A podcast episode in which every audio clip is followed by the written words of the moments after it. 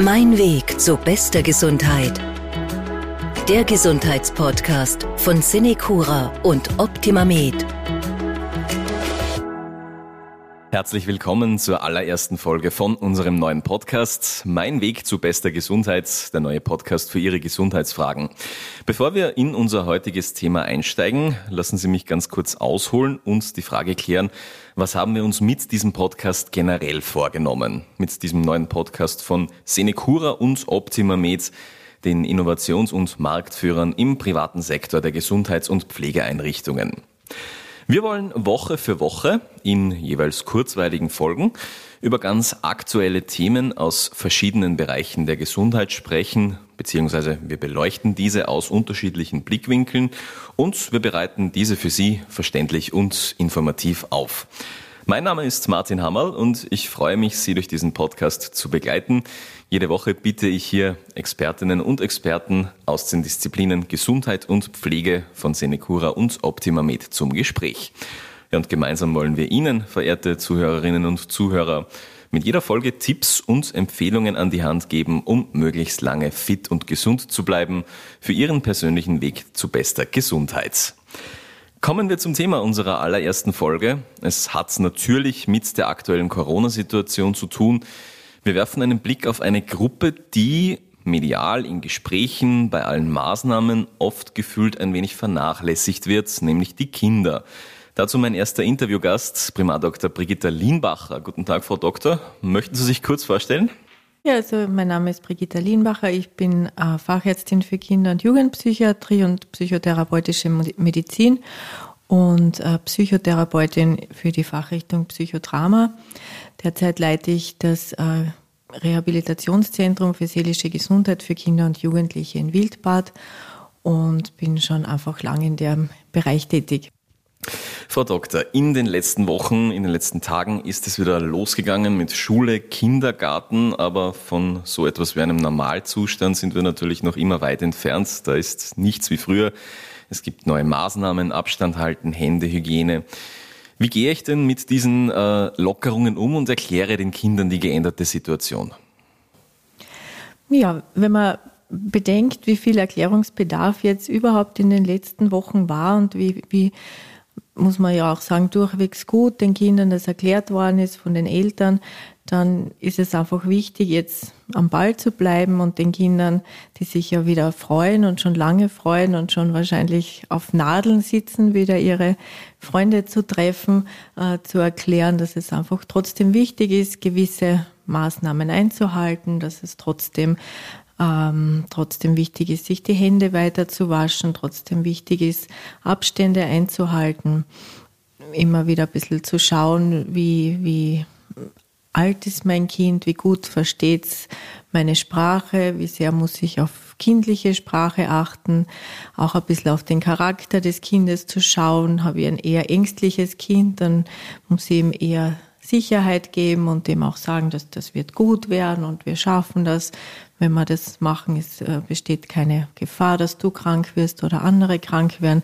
Wenn ihr ein recht impulsives Kind habt, muss ich schon auch sagen, dass wichtig ist und vielleicht noch vermehrt darauf Wert legen, über die, äh, die, Risiken ein bisschen ähm, aufzuklären. Aber im Grunde ähm, einfach ein möglichst alltagsnahes äh, ähm, Leben wieder zu schaffen und den Kindern äh, auch zu bieten.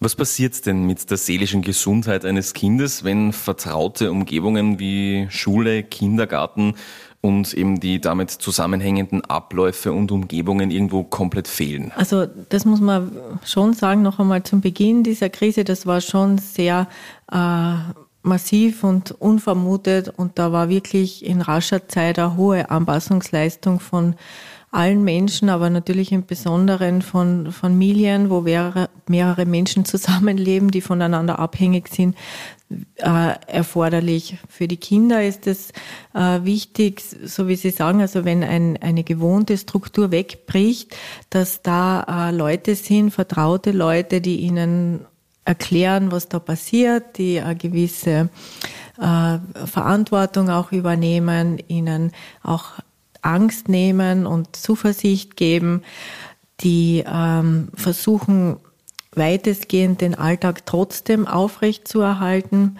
Was passieren kann, wenn die Strukturen wegbrechen, das, das kann von ähm, Trauma, Panikattacken, äh, Verzweiflung, Bodenlosigkeit zu aber auch Aggressionen führen, weil die Kinder sich nicht auskennen, dass die Kinder Verhaltensweisen zeigen, die man so früher von den Kindern nicht kennt.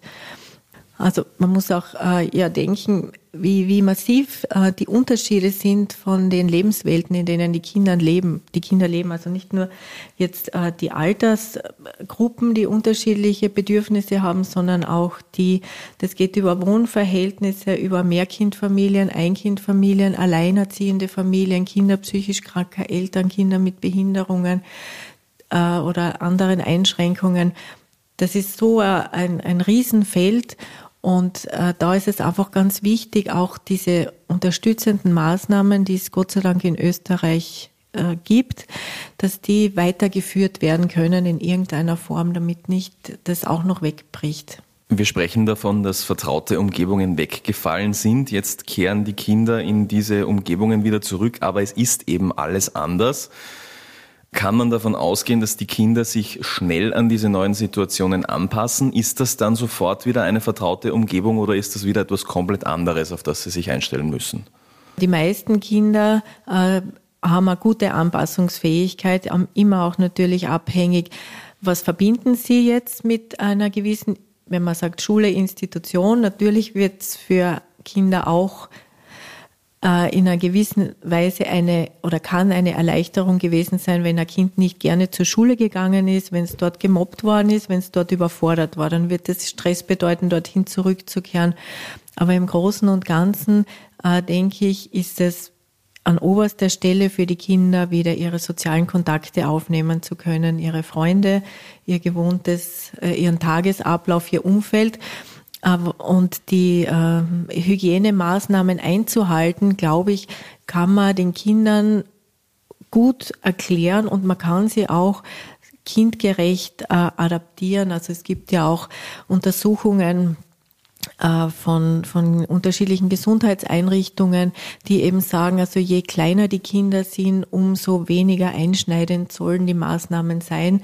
Erstens, weil man es ihnen schlechter erklären kann. Zweitens, weil das ja auch äh, jetzt äh, nicht erforscht ist, wirklich, dass Kinder so massiv davon betroffen sind als Überträger und weil ja Gott sei Dank sich jetzt äh, herausgestellt hat, dass die Kinder ähm, die symptomatisch eher verschont bleiben, also meistens asymptomatisch oder, oder mit geringen Symptomen das verlauft. Sie sprechen von den sozialen Kontakten, dass das extrem wichtig ist, dass die Kinder diese wieder aufnehmen.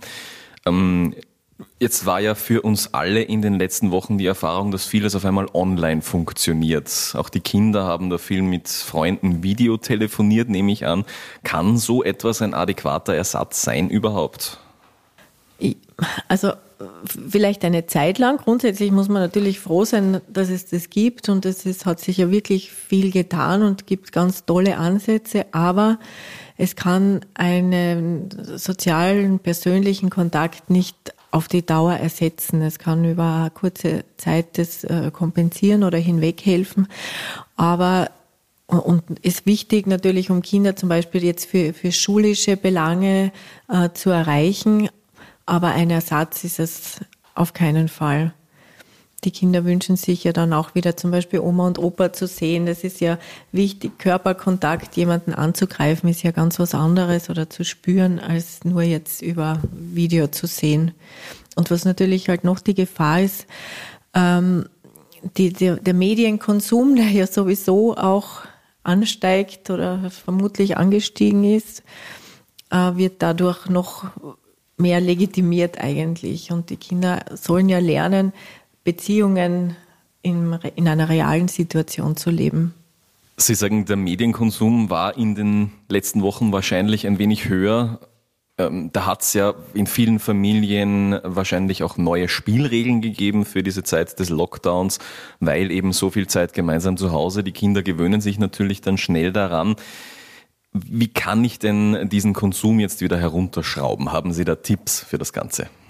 Also in in dem Bereich ganz wichtig, ganz ein wichtiger Punkt, äh, dass das kein Eigenleben oder keine Eigendynamik annimmt, den Kindern klarzumachen, natürlich wieder abhängig von, von der Altersgruppe, dass das keine Selbstverständlichkeit ist, dass man jetzt äh, ständig in einem digitalen Medium äh, sich bewegt das ist aber generell ein Thema, mit den Kindern machbare Lösungen zu finden. Also man kann zum Beispiel, je älter ein Kind ist, aus, also je jünger, natürlich muss man die Vorgaben strenger machen, aber je älter die Kinder werden, wenn sie so 13, 14 werden, dann muss man mit ihnen diskutieren. Was kannst du dir vorstellen? Was kann ich mir vorstellen? Und treffen wir uns in der Mitte. Aber die, die äh, Einschränkung ist wichtig und muss aber machbar sein, also so, dass es nicht dazu führt, dass die Eltern-Kind-Beziehung komplett zerbricht. Was ist Ihrer Meinung nach die beste Art und Weise, diese Erlebnisse der letzten Wochen und Monate aufzuarbeiten? Soll ich aktiv auf die Kinder zugehen und sie danach fragen? Soll ich warten, bis Fragen kommen? Gibt es so etwas wie ein zu viel Besprechen der Situation? Wie sehen Sie das? Also beides. Beides. Ich glaube, es ist wichtig, dass man offen damit umgeht. Reden ist immer äh, sehr gut. Nur wenn man zu viel redet, besteht die Gefahr, dass man vielleicht ähm, glaubt, Experte zu sein oder Expertin und, und Themen anschneidet, die man selber noch gar nicht äh, wissen kann. Aber grundsätzlich äh, sollte man erstens offene Ohren haben und zweitens auch, wenn man das Gefühl selber hat, da ist was zu besprechen, aktiv auf die Kinder zugehen. Und auch, wie gesagt, nicht äh, sich als allwissend ähm, darzustellen, sondern mal zu schauen, vor allem bei den älteren Kindern, die ja viel in den äh, im Internet selber nachschauen, mal schauen, was kommt von denen, was ist ihre Meinung. Da gibt es ja unterschiedliche, unterschiedliche Zugänge. Aber, aber ich glaube, um einfach eine traumatische, traumatische Verarbeitung zu verhindern, ist Reden das Allerwichtigste. Jetzt sind da vielleicht noch einmal ein Sonderfall die Teenager. Das ist ja normal schon ein herausforderndes Alter. Wenn ein Teenager überhaupt nicht mit mir reden will als Betreuungsperson oder sich über die Situation austauschen, soll ich da aktiv das Gespräch suchen? Wie geht man da am besten vor? Ja, Teenager sind sicher noch einmal ähm, eigene Gruppe grundsätzlich, aber den, wenn, wenn ein Kind gar nicht reden will, dann äh, ist wichtig zuerst einmal schauen, gibt es Bezugspersonen in der näheren familiären Umgebung, gibt es einen gibt es Oma, Opa, Bruder, Schwestern, die da einen äh, Zugang schaffen können. Und wenn das auch nicht geht, anzubieten, zu einem, einer Expertin oder einem Experten zu gehen, um mal darüber zu reden. Da kann man sagen, du schau, ich habe den Eindruck, mit mir magst du nicht reden, aber da ist ein Riesenthema und es wäre wichtig, suchen wir uns wen.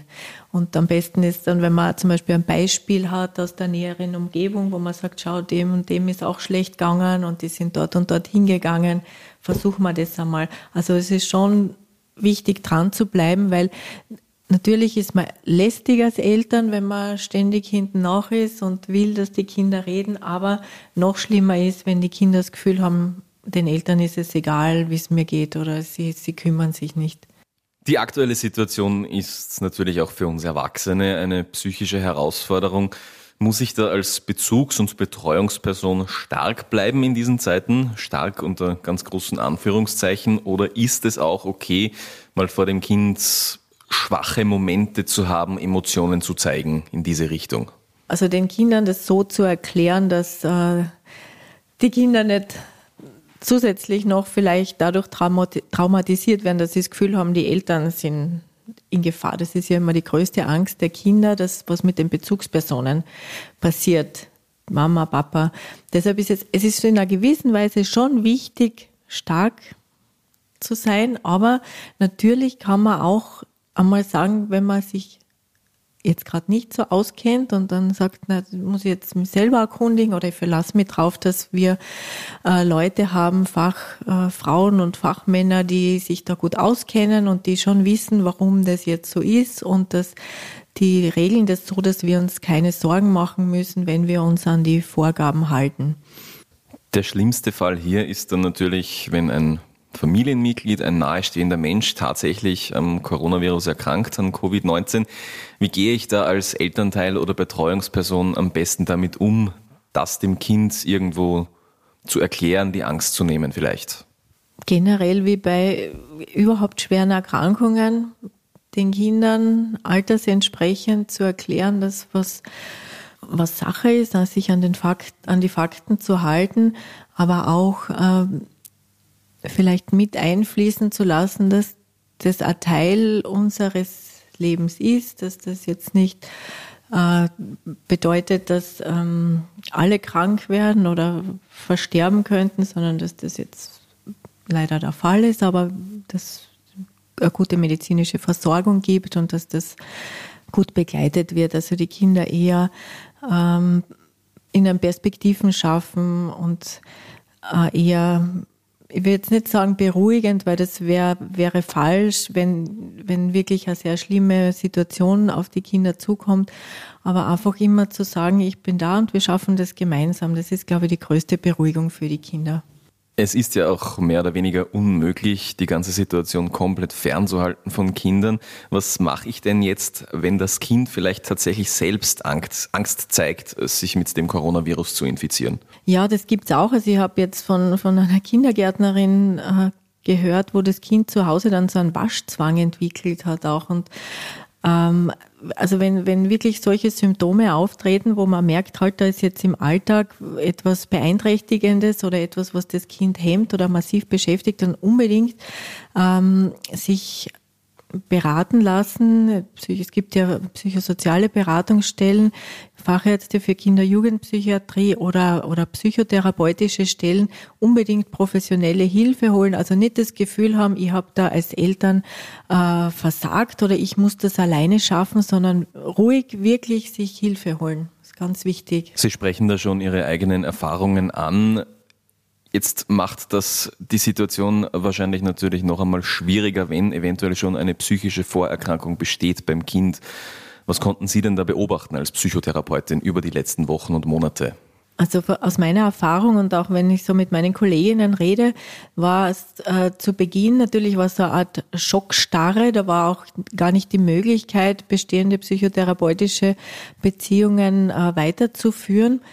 Ähm, und dann hat es langsam wieder begonnen, also wobei in erster Linie sich dann Eltern oder Familien an diese Stellen gewandt haben, wo es, eskaliert ist, wo die einfach akut zu Hause Hilfe gebraucht haben. Die bestehenden äh, Therapien sind da schon einfach äh, zu kurz gekommen, weil die äh, Kinder, Jugendlichen sich zum Teil nicht in die äh, Praxen getraut haben, beziehungsweise auch ähm, nicht raus äh, können haben und äh, nicht die Möglichkeit gehabt haben, dieses Online-Angebot zu nutzen, weil das, man das Online-Angebot ist toll, wie gesagt, für eine Zeit lang, aber es setzt natürlich voraus, dass es zu Hause die Infrastruktur gibt. Das, das ist ein, nicht nur ein Laptop oder ein Tablet, das ist ein Raum, wo man sich hin zurückziehen kann, wo man Verständnis von der Familie braucht, die das haben will. Also das sind ja viele Faktoren, die zusammenwirken müssen. Grundsätzlich denke ich, also hat es schon jetzt eine äh, ist ein Rückgang, sagen wir so, logischerweise des Therapieaufkommens jetzt gewesen in der Zeit, aber ich denke, dass das jetzt viel Arbeit werden wird, das wieder aufzuholen und man merkt schon, also auch wir haben jetzt sehr viele Anfragen, die sehr dringend werden, einfach weil da sich Dinge aufgestaut haben und verschlechtert haben, womöglich. Sie haben in Ihrer Arbeit mit Kindern auch immer wieder mit dem Krankheitsbild Depression zu tun. Vielleicht grundsätzlich mal, wie groß ist denn das Problem Depression bei Kindern? Kommt dieses, diese Krankheit häufig vor oder sprechen wir hier von Ausnahmen in so einem jungen Alter? Man muss wieder ein bisschen unterscheiden nach den Altersgruppen. Also äh, wirklich gut untersucht sie ist die Altersgruppe jetzt in Österreich zwischen äh, 10 und 18, wo äh, 2017 hat es da eine Studie gegeben, äh, wo sich gezeigt hat, dass also von diesen, von den befragten Jugendlichen haben 25 Prozent jetzt einmal angegeben, Verhaltens- oder emotionale äh, Probleme zu haben, wobei da in erster Linie Ängste und Depressionen angegeben wurden zwischen äh, 6 und 7 Prozent. Und das ist schon viel. Man muss nur da auch wieder differenzieren. Ist das äh, vorübergehend? Ist das chronifiziert? Bei den kleineren Kindern weiß ich das jetzt zahlenmäßig nicht, aber es kommt natürlich auch in einer gewissen Weise vor, wenn auch eher verdeckt. Also bei den kleineren Kindern zeigen sich nicht so diese klassischen Symptome wie oder nicht nur die klassischen Symptome wie diese Stimmungstief, Antriebslosigkeit, Lustlosigkeit, sozialer Rückzug, sondern da kommt auch kommen einfach andere Verhaltensveränderungen wie auch Aggressionen, Reizbarkeit oder ähm, Ängste dazu. Beeinflusst die aktuelle Situation äh, dieses Krankheitsbild? Wie ist Ihre Meinung oder haben Sie da vielleicht sogar schon Erfahrungen dazu?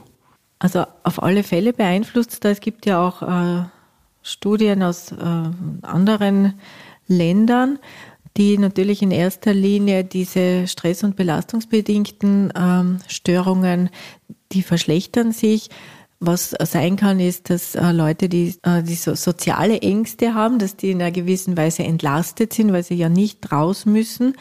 Ähm, jetzt habe ich gelesen, eine oder Fälle, wo äh, auch Selbstmorde passiert sind, Corona-bedingt, jetzt einfach aus Angst davor, an dieser Krankheit zu erkranken, dass Leute, also die keinen anderen Ausweg gewusst haben, als sich das Leben zu nehmen.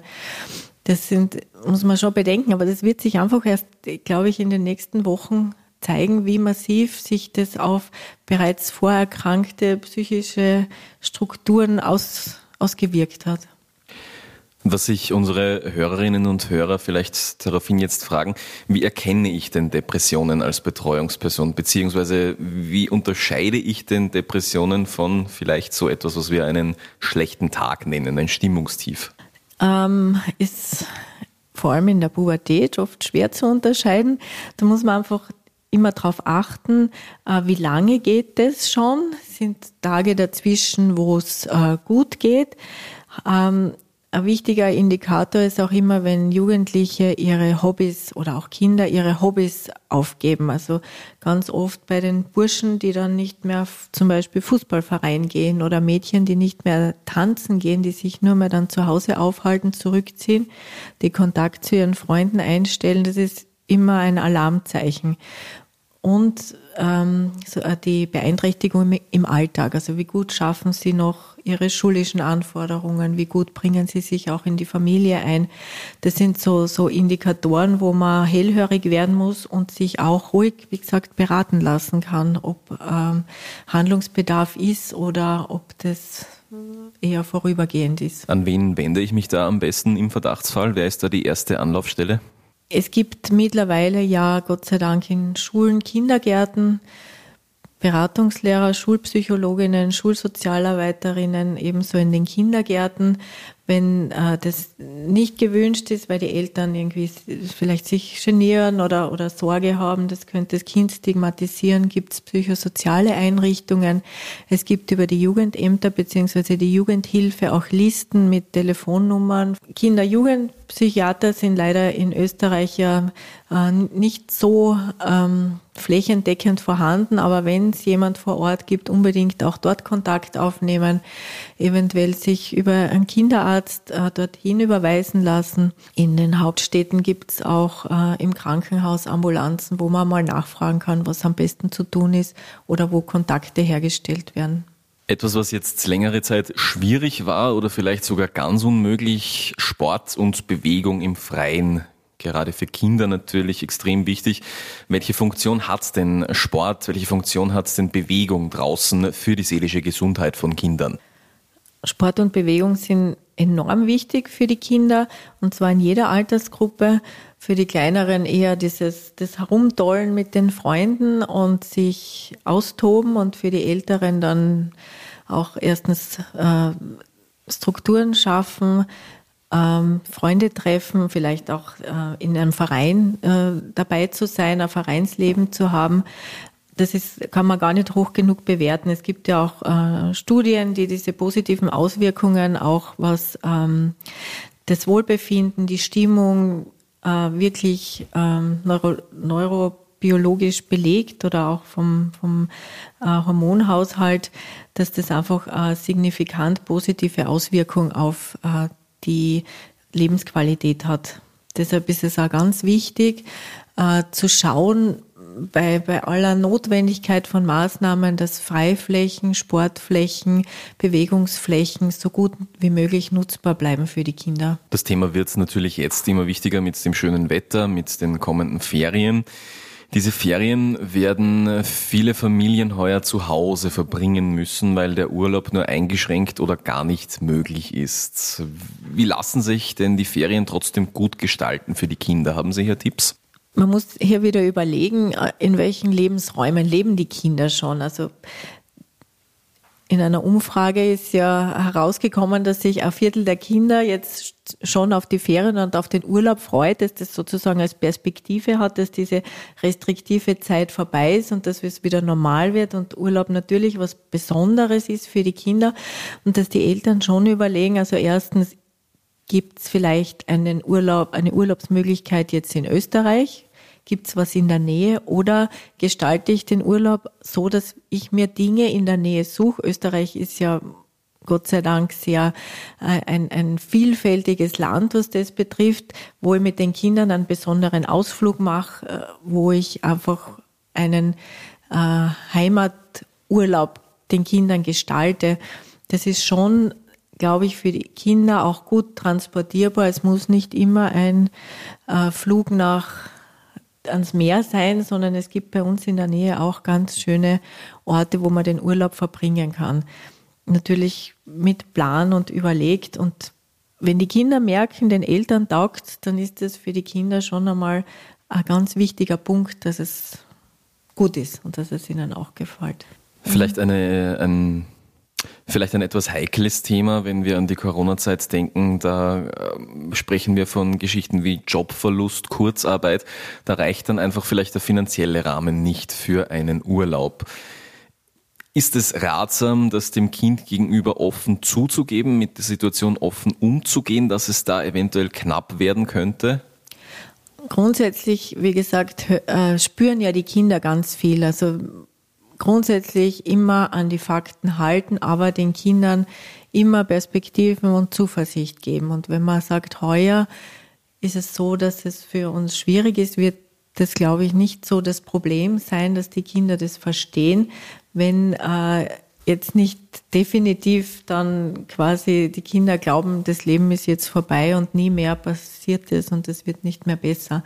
Aber natürlich zeigt sich jetzt in dieser Krise oder in dieser Situation eine Verschärfung von sozialen Unterschieden. Das ist leider so.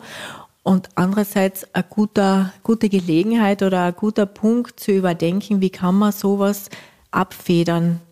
Oder sollte es wieder zu einer Verschlechterung kommen, ähm, dass man im Vorfeld schon weiß, so gehen wir damit um? Oder diese Familien muss man besonders unterstützen. Es gibt ja auch Ferienangebote über die Jugendhilfe, wo Kinder äh, hinfahren können, dass das vielleicht ausgebaut wird, wenn die Nas Nachfrage größer wird, wo, wo Kinder kostenlos Urlaub machen können. Was kind, äh, Urlaub ist schon sehr wichtig im Sinne von einer Unterbrechung von Alltagsstress oder vielleicht belastenden familiären oder häuslichen Situationen. Das ist schon wichtig. Kommen wir zum konstruktiven Umgang mit Krisensituationen an sich. Was sind denn so die typischen Varianten und Mechanismen, wie Kinder mit solchen Krisen, mit solchen schwierigen Situationen umgehen? Welche unterschiedlichen Muster gibt es da für Kinder, mit so etwas umzugehen? Ja, es ist wieder abhängig von, vom, vom Alter des, des Kindes und von den Möglichkeiten, die es schon in seinem Leben erfahren hat, wie man mit Krisen oder Konflikten umgeht und von der Persönlichkeit auch vom Kind. Wie gesagt, ist es eher ängstlich oder ist es eher so ein kämpferischer Typ?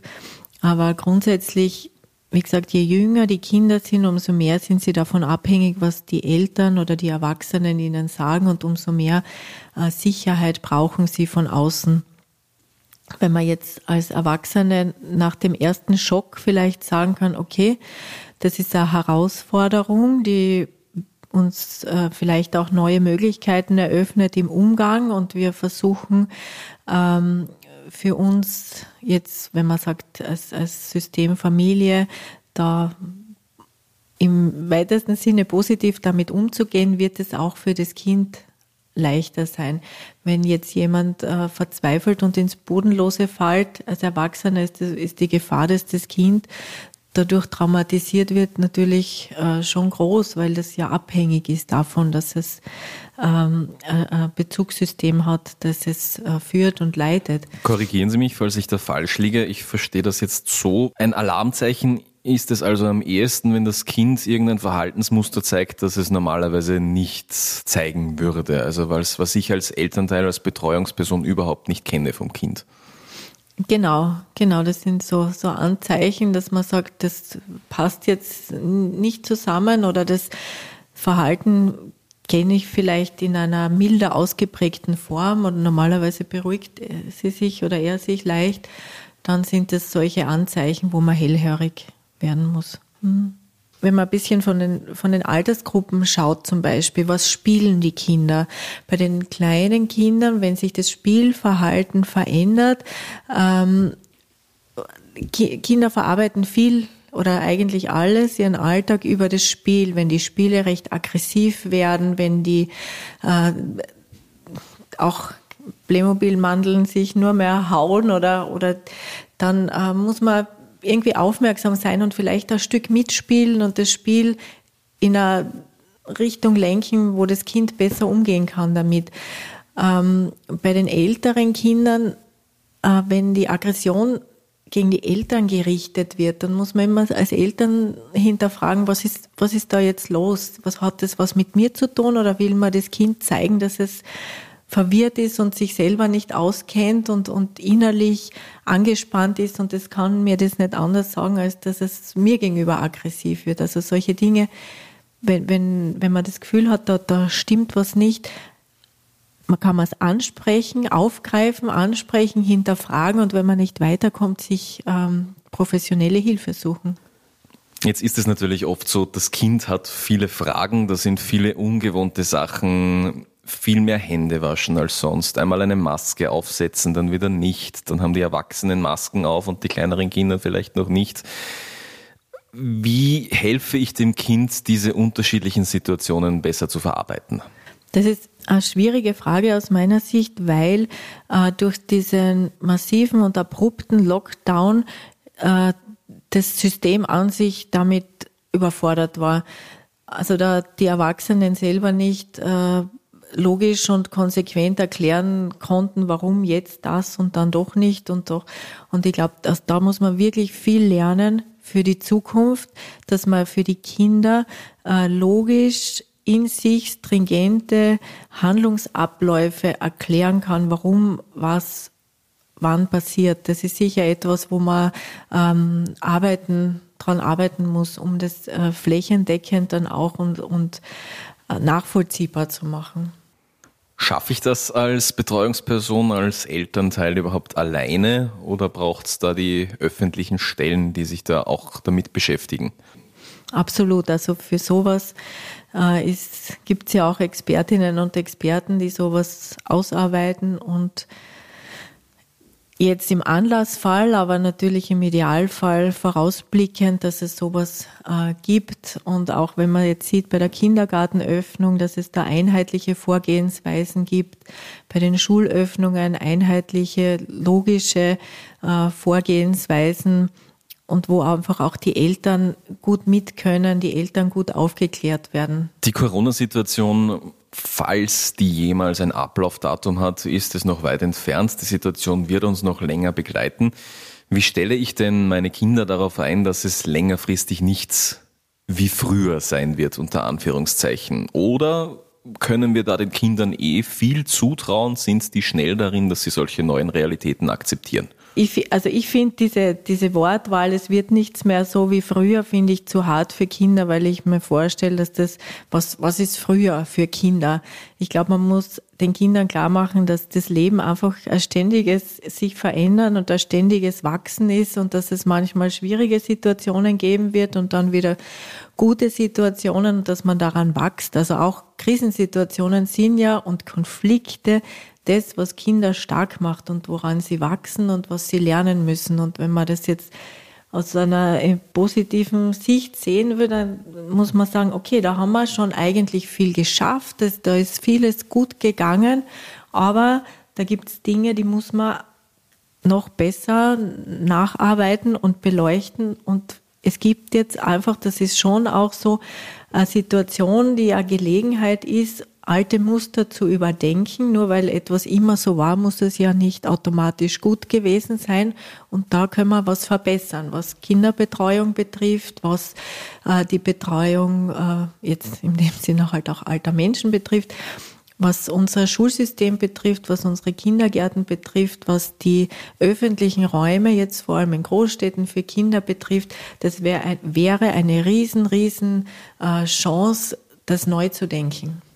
Abschließend vielleicht nochmal die Frage, wo gibt es denn wirklich Hilfe für Kinder, wenn Eltern oder Betreuungspersonen diese suchen? Welche Anlaufstellen empfehlen Sie da als erstes? Also es ist ein bisschen bundesländerabhängig. Also es gibt niederschwellige Angebote von psychosozialen Diensten zum Beispiel oder eben, kann immer wieder nur sagen, über die Jugendhilfe, die auch Listen hat mit psychologischer Betreuung, äh, Psychotherapie, die man natürlich kostenlos im Idealfall kriegen kann.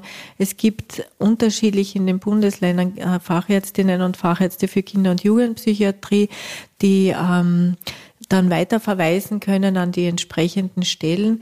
Es gibt über die Jugendhilfe familienunterstützende Betreuung und familienergänzende Betreuung. Es gibt Elternberatung. Es gibt über die Schulpsychologie, glaube ich, österreichweit äh, äh Beratungsstellen und Hotlines. Es gibt die Kinder-Jugendanwaltschaft.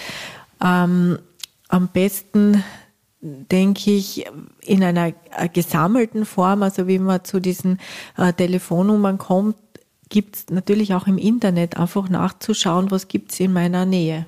Also wenn wirklich die Behandlung vor Ort äh, nicht ausreichend ist, gibt es auch, wie gesagt, jetzt äh, Einrichtungen, stationäre Einrichtungen für Kinder und Jugendliche, wo sie so wie in Wildbad zum Beispiel, ein äh, Fünf-Wochen-Programm durchmachen können mit einem Gesamtpaket aus Therapien über Psychotherapie und Bewegung, Sport, tagesstrukturierende Behandlung, die wirklich die Kinder ein Stück weiterbringen können, dass sie den Alltag wieder gut bewältigen können. Frau Dr. Limbacher, vielen Dank für das Gespräch. Wir sind am Ende der Folge angelangt. Ihre abschließende Botschaft zum Thema?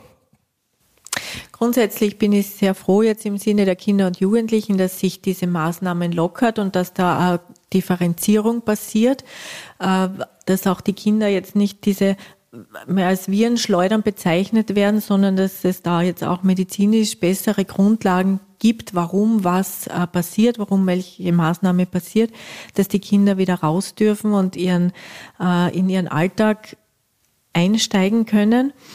Ähm, wie gesagt, ich, ich hoffe, dass diese, äh, dieser Schuss vorm Bug Anlass ist, gewisse äh, zu überdenken, wie es in, unserem Land zu so Unterschieden kommen kann in der äh, in den psychosozialen oder sozialen Voraussetzungen, die die Kinder haben. Was schön war zu beobachten, dass äh, so viele Institutionen aus Eigeninitiative Hilfsangebote aus dem Boden gestampft haben oder geschaffen haben und man kann nur hoffen, dass das äh, so weiterläuft und dass diese Institutionen, Einrichtungen, Vereine unterstützt werden, um Kindern auch, wenn sich das jetzt äh, lockert oder sagen wir die Krise vorbei ist, äh, dass die Institutionen weiter gut arbeiten können. Ein Wunsch wäre noch, dass das ein Anlass ist, die Kinder- und Jugendpsychiatrische Versorgung in Österreich, so wie schon lange geplant, endlich äh, auszubauen und flächendeckend auszuweiten. Mit diesem Wunsch für die Zukunft beenden wir die erste Folge von Mein Weg zu bester Gesundheit, der Gesundheitspodcast von Senecura und Optima Med. In der nächsten Folge zu Gast der Pulmologe Dr. Stefan Kaltenegger. Wir bleiben beim Thema Corona und beschäftigen uns mit den Auswirkungen der Covid-19-Erkrankung auf die Lunge. Außerdem beantworten wir die Frage, wie Patientinnen und Patienten nach einer Covid-19-Erkrankung wieder vollkommen genesen und wie die Reha in so einem Fall ablaufen könnte. Bis dahin, bleiben Sie gesund.